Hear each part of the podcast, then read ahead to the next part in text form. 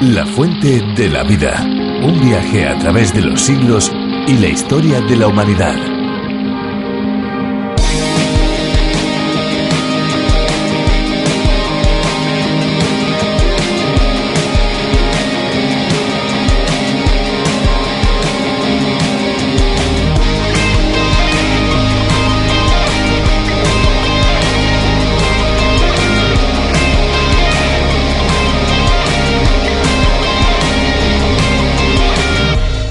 La bahía de Hanauma podría ser una fantástica playa hawaiana, pero en cuanto a su origen geológico es mucho más que eso. Y es que lo que hoy vemos es un bonito paraíso de playa que está dentro de un cráter volcánico. Un cráter que precisamente quedó en el límite con el mar y fue invadido por él.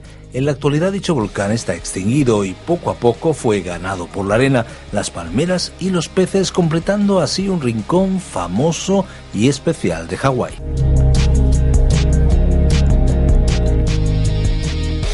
Hola amigos, ¿qué tal? ¿Cómo están? ¿Cómo se encuentran? Nosotros encantados de volver a tenerles al otro lado de las ondas. Les damos nuestra más cordial bienvenida un día más a esta cita con la fuente de la vida. Ya saben que de lunes a viernes a esta misma hora y en esta misma emisora les ofrecemos un ameno viaje por las páginas del libro de los libros. Un viaje que progresivamente y lección tras lección va abarcando toda la Biblia. Bueno, Fernando, ¿qué tal? ¿Cómo estás? Muy bien, Esperanza, te veo muy animada. Pues sí, muy animada. ¿Qué tal amigos? Les damos las gracias por hacernos llegar sus mensajes y cartas, por expresarnos sus comentarios y reacciones, por contarnos desde qué emisora y qué lugar nos escuchan. En próximos programas, Esperanza, vamos a compartir algunas de esas impresiones eh, dentro de esa experiencia vital que busca ser la fuente de la vida. ¿Qué te parece? Pues estará muy bien, la verdad. La Fuente de la Vida es un programa cuyo formato es diferente a otros. Es un espacio refrescante que lleva buenas noticias, que lleva esperanza, que derriba fronteras. Y una prueba de esto es que en la actualidad ya se emite el espacio en más de 80 idiomas por todo el mundo. La fuente de la vida en otros países se llama a través de la Biblia y es toda una declaración de intenciones, un viaje a través de esos 66 libros de la Biblia. Hay que decir que es un espacio preparado inicialmente por el profesor y teólogo John Bernard Magui. En su versión para España lo hemos llamado La fuente de la vida y es Virgilio Bagnoni, profesor de Biblia y teología también, quien ha sido encargado de su traducción y adaptación. Pues al finalizar los 30 minutos que dura La fuente de la vida, les vamos a dar la posibilidad de poner ponerse en contacto con nosotros si lo desean así, claro está. Y si tienen preguntas, si tienen dudas, alguna inquietud espiritual, pueden hacérnoslas llegar a la dirección que les vamos a dar. Así que estén muy, muy atentos. Ahora ya les dejamos con una bonita canción. Escuchemos.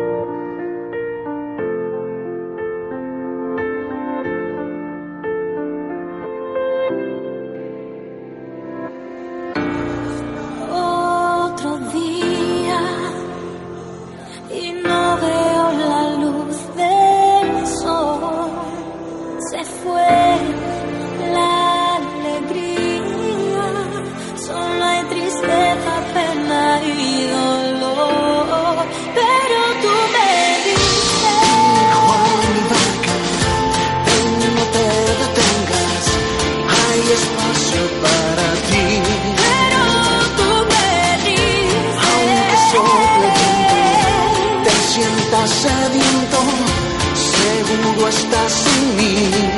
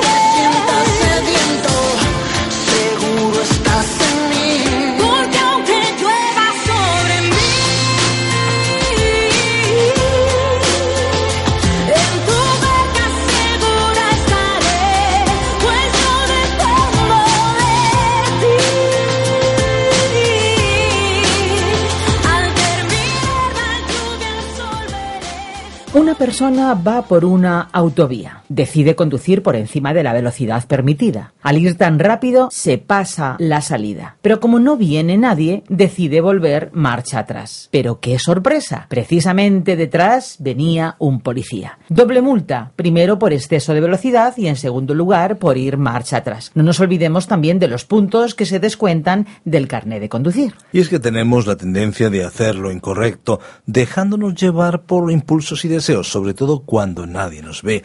Eso no es nada bueno. Para evitarlo lo mejor es buscar la sabiduría, pues si se abandona el buen consejo y nos guiamos por las ideas absurdas, por muy inofensivas, coherentes o lógicas que puedan parecer, el resultado es auténticamente desastroso. Pues como es habitual en nuestro espacio, vamos a abrir la Biblia. Vamos a ver unos relatos interesantes en los capítulos 10, 11 y 12 del primer libro de Reyes. Será realmente algo muy importante y creo que hasta revelador por porque a través de personajes como Salomón y Jeroboán aprenderemos grandes lecciones. Así que amigos, quédense con nosotros hasta el final. Les aseguramos que no se arrepentirán del tiempo invertido en la fuente de la vida. Nosotros al final volvemos para recordarles nuestras vías de comunicación y algunos consejos interesantes. La fuente de la vida. Nuestro pasaje bíblico de hoy se encuentra en el primer libro de los Reyes, desde el capítulo 10, versículo 26, hasta el capítulo 12, versículo 30. Continuamos hoy estudiando el capítulo 10 del primer libro de los Reyes, y en nuestro programa anterior estuvimos hablando del esplendor de Salomón, y vemos que excedía el rey Salomón a todos los reyes de la tierra en riquezas y sabiduría. Dijimos que fue durante este periodo que el reino alcanzó su apogeo. David lo había conducido hasta este momento de paz, pero Salomón fue quien pudo disfrutar de la paz y la prosperidad. Este fue el tiempo cuando el reino cumplió con el propósito de Dios de ser su testigo. Vimos también que la reina de Sabá vino desde los confines de la tierra para ver las cosas de las cuales había oído. Y muchos más también vinieron desde otras naciones a Jerusalén para ver el testimonio de Salomón para Dios.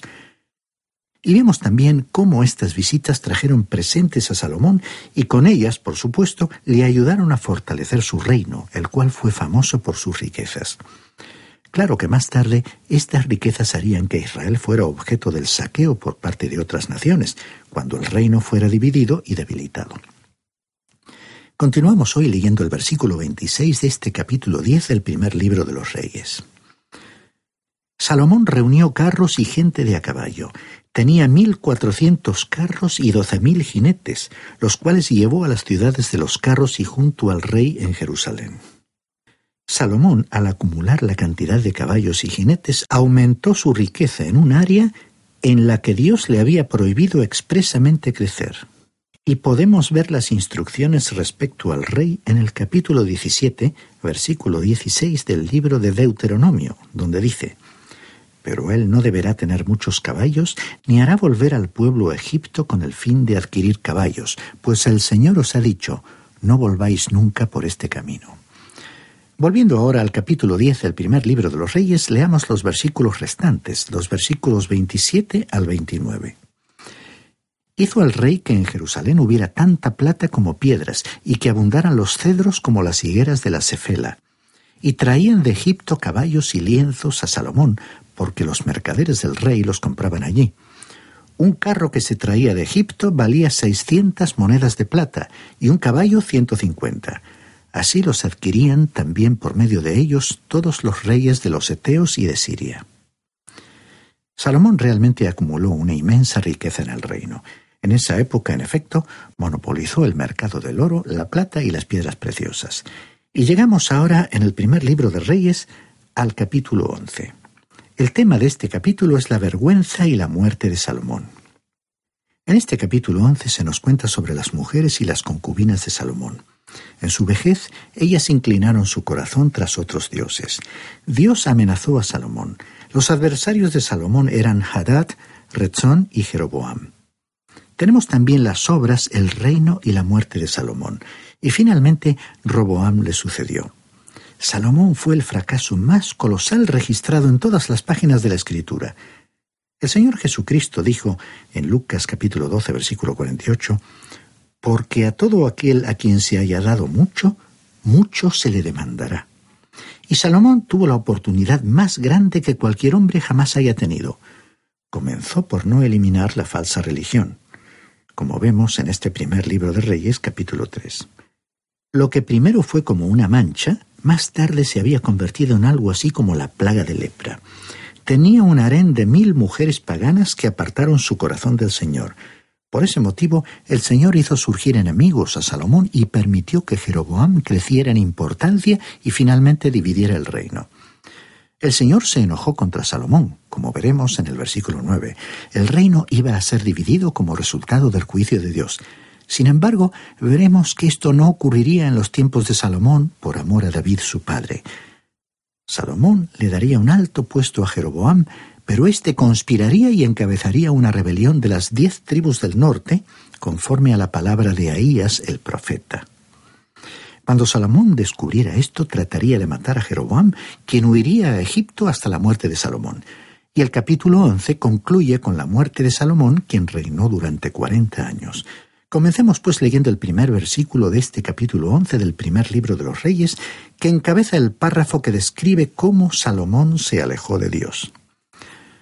Pero el rey Salomón amó, además de la hija del faraón, a muchas mujeres extranjeras, de Moab, de Amón, de Edom, de Sidón y Eteas. En cuanto a las mujeres, Salomón siguió el ejemplo de su padre David. Fue una lástima que no imitara a David en las demás áreas de su vida. Recordemos que Salomón había sido criado en el palacio del rey. No estaba acostumbrado a la vida dura que David había conocido. Salomón empezó a reunir mujeres de todas las nacionalidades, así como alguien que tuviera la manía de coleccionar automóviles antiguos o cualquier otra cosa. Ahora, estas mujeres influyeron en el corazón de Salomón, impulsándole a caer en la idolatría hasta el punto de permitirla en la tierra de Israel. Y aquí quebrantó claramente la ley que Dios había dictado sobre ese asunto. Continuamos leyendo en el versículo 2 de este capítulo 11 del primer libro de los Reyes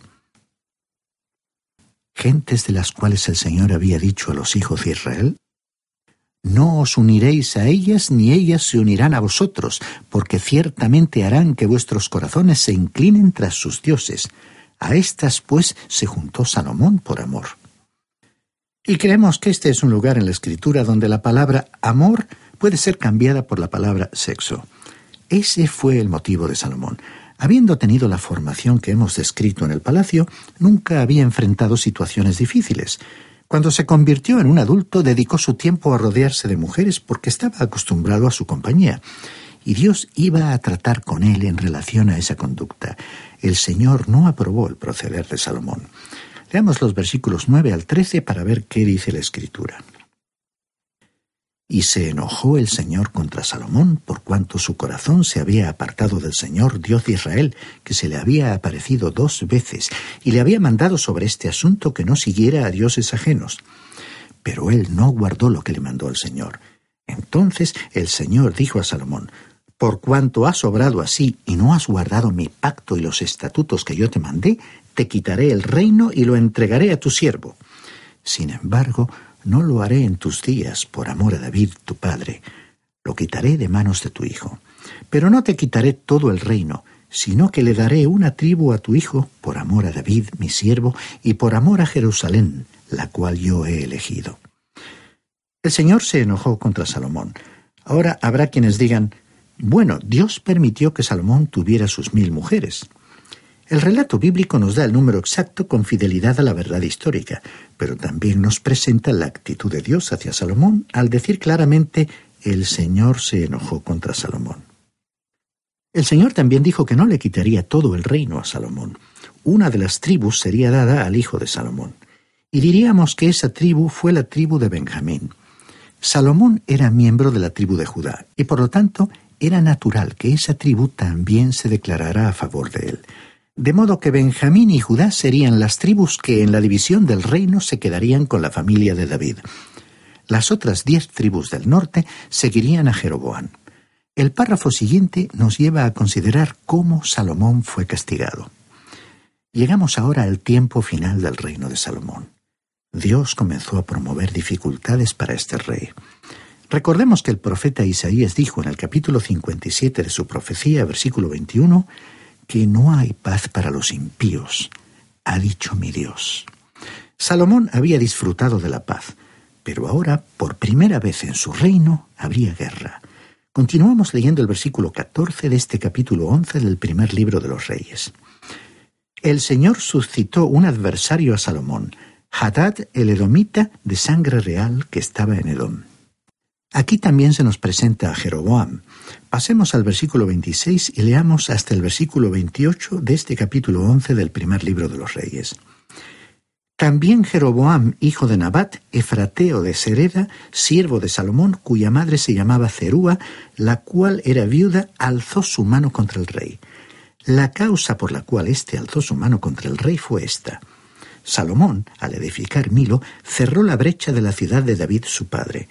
Este Jeroboam era un hombre valiente y esforzado, y al ver Salomón que el joven era un hombre activo, le encomendó todo el servicio a cargo de la casa de José. Aunque Jeroboam era hijo de un siervo, Salomón reconoció que era un joven de capacidad y talento notables. Por ello, Salomón le dio un puesto alto y le encargó la supervisión de sus obras públicas. Y proseguimos con los versículos 29 al 32. Aconteció pues en aquel tiempo que al salir Jeroboam de Jerusalén lo encontró en el camino el profeta Ahías, el silonita. Este iba cubierto con una capa nueva y los dos estaban solos en el campo. Ahías tomó la capa nueva que tenía sobre sí, la rompió en doce pedazos y dijo a Jeroboam, Toma para ti diez pedazos, porque así dice el Señor Dios de Israel. Voy a arrancar el reino de manos de Salomón y te daré a ti diez tribus.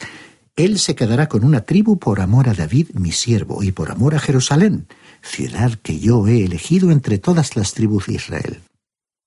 Ahías el profeta tomó el manto nuevo de Jeroboam y lo rasgó en doce partes, dándole las diez partes a Jeroboam y diciéndole, Dios te dará diez tribus, el reino será dividido. Ahora, ¿por qué dividiría Dios a Israel en dos reinos? Bueno, leamos el versículo 33 por cuanto me ha dejado y ha adorado a Astoret, diosa de los Sidonios, a Chemos, dios de Moab, y a Moloc, dios de los hijos de Amón, y no ha andado en mis caminos para hacerlo recto delante de mis ojos, ni mis estatutos, ni mis decretos, como hizo David su padre. El profeta continuó transmitiéndole su mensaje. Dios no quitaría el reino del control de Salomón por amor a David, pero Dios quitaría el reino de la mano del hijo de Salomón y daría diez tribus a Jeroboam. Después de las palabras del profeta, Jeroboam tuvo que huir para salvar su vida. Pasemos al versículo 40 de este capítulo 11 del primer libro de los Reyes. Por esto Salomón procuró matar a Jeroboam, pero Jeroboam se levantó y huyó a Egipto, a Sisac, rey de Egipto, y estuvo en Egipto hasta la muerte de Salomón. Leamos ahora los versículos 41 al 43 que nos hablan sobre la muerte de Salomón. El resto de los hechos de Salomón, todo lo que hizo y su sabiduría, ¿no está escrito en el libro de los hechos de Salomón? Los días que Salomón reinó en Jerusalén sobre todo Israel fueron cuarenta años. Durmió Salomón con sus padres y fue sepultado en la ciudad de su padre David. En su lugar reinó su hijo Roboam. En los libros de crónicas veremos más de las obras de Salomón y su sabiduría. Fue un soberano singular por el hecho de haber acumulado tanto de los bienes de este mundo. Todo en el reino denotaba riqueza, abundancia y prosperidad. En el Nuevo Testamento, nuestro Señor Jesucristo se refirió a la gloria que caracterizó a Salomón, y es verdad que hubo una reluciente gloria terrenal en su reino. Y así concluye pues el capítulo 11 de este primer libro de los Reyes. Llegamos ahora al capítulo 12, versículos 1 al 30.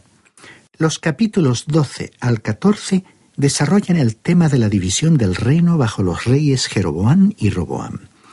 En este capítulo 12 vemos que Roboam, hijo de Salomón, le sucedió en el trono. Jeroboam regresó de Egipto y encabezó a las diez tribus en pedir una reducción de impuestos. Roboam, bajo la influencia de los jóvenes de su reino, habiendo rehusado el consejo de los ancianos, que eran los consejeros de Salomón, rechazó el pedido de las diez tribus del norte, porque en vez de rebajar sus impuestos, les amenazó con subírselos. En consecuencia, Jeroboam condujo a las diez tribus en una rebelión. Jeroboam dividió a la nación desde un punto de vista religioso y político, estableciendo un becerro de oro en Betel y otro en la tribu de Dan. Así que las diez tribus del norte cayeron en la idolatría. Recordando entonces que Salomón murió y Roboam accedió al trono, leamos los primeros cinco versículos de este capítulo doce del primer libro de los Reyes para considerar el acceso de Roboam al trono y su insensatez. Roboam fue a Siquem porque todo Israel había ido allí para hacerlo rey. Aconteció que lo supo Jeroboam, hijo de Nabat, que aún estaba en Egipto, a donde había huido del rey Salomón y donde vivía. Enviaron a llamarlo, y él se presentó con toda la congregación de Israel y le dijeron a Roboam, Tu padre agravó nuestro yugo, alivia tú ahora algo de la dura servidumbre de tu padre y del pesado yugo que nos impuso, y te serviremos. Él les respondió, Idos y de aquí a tres días volved a mí. Y el pueblo se fue. Salomón había llevado a cabo a gran costo un gran programa de edificación. Para mantener ese proyecto había tenido que aumentar los impuestos. Después de su muerte, el pueblo pidió una disminución de los tributos. A Roboán le pidieron pues una disminución de esos tributos. Este joven soberano tuvo una oportunidad de actuar y hacerse popular decretando una rebaja de los impuestos. Si hubiera hecho eso, el pueblo le habría seguido. Roboán pues convocó una reunión de sus sabios. Lo único es que estos fueron insensatos. Leamos los versículos 6 y 7 de este capítulo 12. Entonces el rey Roboam pidió consejo de los ancianos que habían servido a su padre Salomón cuando vivía y dijo, ¿Cómo aconsejáis vosotros que responda a este pueblo? Ellos le hablaron así. Si te pones hoy al servicio de este pueblo, lo sirves y le respondes con buenas palabras, ellos te servirán para siempre. Roboam primero recurrió a los ancianos que habían servido a Salomón su padre, y su consejo fue bueno, pero Roboam no lo siguió. Continuamos leyendo los versículos 8 al 11. Pero él desechó el consejo que los ancianos le habían dado y pidió consejo de los jóvenes que se habían criado con él y estaban a su servicio, y les preguntó, ¿Cómo aconsejáis vosotros que respondamos a este pueblo que me ha hablado diciendo, alivia en algo el yugo que tu padre nos impuso? Entonces los jóvenes que se habían criado con él le respondieron, Así hablarás a este pueblo que te ha dicho estas palabras. Tu padre agravó nuestro yudo, pero tú alivialo en algo. Así les hablarás. El menor de mis dedos es más grueso que la cintura de mi padre. Ahora pues, mi padre os cargó con un pesado yugo, pero yo lo haré más pesado aún. Mi padre os castigó con azotes, pero yo os castigaré con escorpiones. Aquí vemos que entonces pidió a los jóvenes que se habían criado con él que le aconsejaran. Ellos también le dieron consejo, pero su consejo no fue bueno. Y veamos lo que ocurrió en los versículos 12 hasta el 15. Al tercer día se presentó Jeroboam con todo el pueblo ante Roboam, según el rey lo había mandado cuando dijo, Regresad a verme al tercer día. Pero el rey respondió al pueblo duramente, desechando el consejo que los ancianos le habían dado, y hablándoles conforme al consejo de los jóvenes, les dijo, Mi padre agravó vuestro yugo, pero yo lo haré más pesado aún. Mi padre os castigó con azotes, pero yo os castigaré con escorpiones. Así que no oyó el rey al pueblo, pues era su designio del Señor para confirmar la palabra que había dado a Jeroboam, hijo de Nabat, por medio de Ahías el Silonita. Vemos que Roboam siguió los consejos de los jóvenes antes que el de los ancianos sabios y amenazó con subir los impuestos y mostrar una mayor severidad en la recaudación de los mismos. Leamos ahora el versículo 16 que comienza el párrafo del relato en el que Jeroboam se convirtió en el rey de Israel y el reino se dividió. Cuando todo el pueblo vio que el rey no les había oído, le respondió con estas palabras ¿Qué parte tenemos nosotros con David? No tenemos herencia en el hijo de Isaí. Israel, cada uno a sus tiendas. David, mira ahora por tu casa.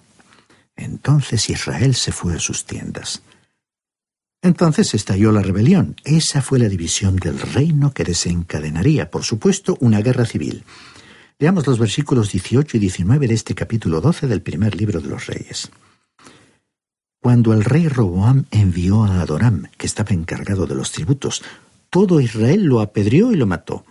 Entonces el rey Roboam se apresuró a subirse en un carro y huir a Jerusalén. Así se apartó Israel de la casa de David hasta hoy. Todo Israel apedreó a Adoram. Así fue como acabaron con el jefe de los recaudadores de impuestos. Ahora, cuando Roboam oyó lo que había sucedido, huyó a Jerusalén. Israel se rebeló contra la casa real de David hasta el tiempo en que el libro primero de los reyes fue escrito. Fue una rebelión que continuaría hasta que ellos regresaran del cautiverio babilónico. La decisión imprudente de Roboam de no atender al pueblo le proveyó la ocasión a Jeroboam de controlar las diez tribus del norte y constituir el reino del norte. Leamos los versículos 25 al 30 que describen la idolatría de Jeroboam. Entonces reedificó Jeroboam a Siquem en los montes de Efraín y habitó en ella. Luego salió de allí y reedificó a Penuel. Pero Jeroboam pensó en su corazón. Ahora la casa de David recuperará el reino. Si este pueblo sube a ofrecer sacrificios en la casa del Señor en Jerusalén, porque el corazón de este pueblo se volverá a su señor Roboam, rey de Judá, me matarán a mí y se volverán a Roboam, rey de Judá. Después de tomar consejo, hizo el rey dos becerros de oro y dijo al pueblo, Ya habéis subido bastante a Jerusalén. Aquí están tus dioses, Israel, los cuales te hicieron subir de la tierra de Egipto. Entonces puso uno en Betel y el otro en Dan. Esto fue causa de pecado, porque el pueblo iba a adorar delante de uno de ellos hasta Dan. Jeroboam instaló un becerro de oro en Betel y el otro en Dan los colocó en esos lugares para que el pueblo no tuviera que ir a Jerusalén para adorar en el templo. Y este acontecimiento marcó la división del reino, es decir, la formación del reino del norte y del reino del sur. Y así fue como la naturaleza humana y sus pasiones rompieron la unidad de la nación que había alcanzado los mayores momentos de devoción religiosa por Dios y los mayores niveles de prosperidad en el mundo de aquella época. El orgullo, la envidia y la agresividad fueron fuerzas destructivas, tal como son hoy a nuestro alrededor. Destruyen al individuo, a la familia y a la sociedad. Por ello Dios envió a su Hijo a la cruz y en su resurrección hizo posible que todos aquellos que crean en Él como Salvador y Señor puedan rendirse a la acción transformadora del Espíritu Santo, única fuerza capaz de controlar la fuerza desintegradora del pecado.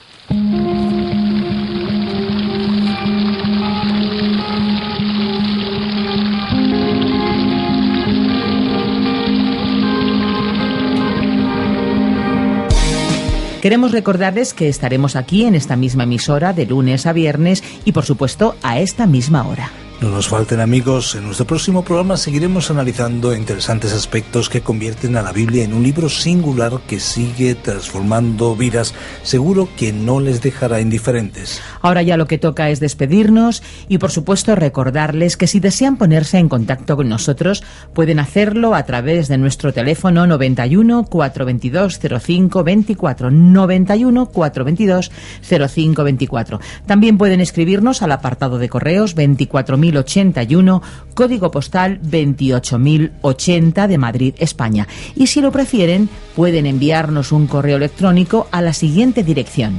Tome nota, info arroba radiocadenadevida.com info arroba radiocadenadevida.com les agradecemos el haber compartido este tiempo con nosotros y les esperamos a cada uno de ustedes en nuestro próximo espacio. Aquí estaremos de lunes a viernes a la misma hora. Muchas gracias por acompañarnos en esta aventura y no olvide que hay una fuente de agua viva que nunca se agota. Beba de ella. Este ha sido un programa de Radio Transmundial producido por Radio Encuentro, Radio Cadena de Vida.